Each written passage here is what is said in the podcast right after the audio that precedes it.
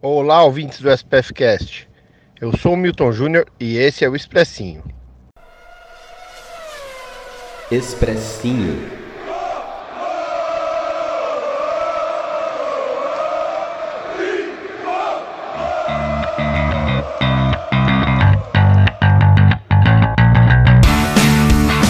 Ontem, seu Daronco aprontou lá em Horto. Ficou muito feio. Ele não deu aquele pênalti porque ele não quis. Ele é bom árbitro, mas não quis dar o pênalti pro São Paulo. Isso me preocupa muito. Porque um bom árbitro não quer dar um pênalti pro São Paulo. Deliberadamente não quer dar o pênalti. Isso precisa ser investigado. É uma coisa muito séria. Futebol no Brasil na primeira divisão sendo decidido rumos do campeonato por vontade da arbitragem. Não é decisão errada, não. Vontade. Seu Daronco viu que foi pênalti e não quis dar o pênalti para São Paulo. É muito, muito, muito grave.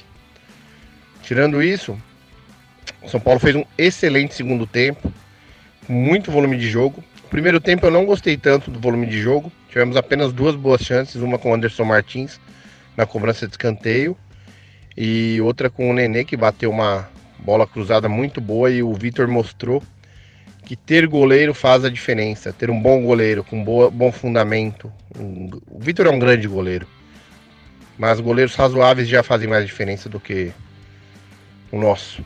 É, estamos insistindo em algo que não tem como dar certo. Sidão tem deficiências técnicas absurdas. Ele tem uma formação muito ruim. Aliás, o lance do gol foi uma aula do que é o Sidão. Ele tem é, uma capacidade de executar fundamentos básicos horrorosa, como ficou muito claro no cruzamento, no qual, em vez dele sair pelo alto para pegar aquela bola na trajetória, ele cata cavaco. E o que ele tem em favor dele é apenas um reflexo razoável em bolas de frente para ele, que ele até consegue relar na bola antes do Register a infelicidade de fazer o gol contra. Mas é uma tragédia anunciada. Estamos insistindo com algo que não tem como dar certo. É, e aí se fala, vamos preservar o Lucas Perry, não vamos queimar o menino. Ok, estamos queimando o São Paulo. Estamos queimando a nossa chance de ser campeão. Coloque esse menino para jogar, Aguirre. Coloque esse menino para jogar. O que nós temos visto nos treinamentos credenciam ele a ter uma chance. Se ele falhar, vai ser só mais uma falha de goleiro em meio a tantas que já nos custaram pontos preciosos esse ano. Mas já falamos tanto de Sidão que está até chato falar nesse tema. Apenas para dizer que ontem a derrota não é nenhum absurdo. Uma derrota lá em Minas não, não, não seria nada de anormal. É apenas é lamentável perder do jeito que foi uma falha técnica muito grave de um jogador que tem falhas técnicas muito graves, aliada a uma má vontade da arbitragem explícita.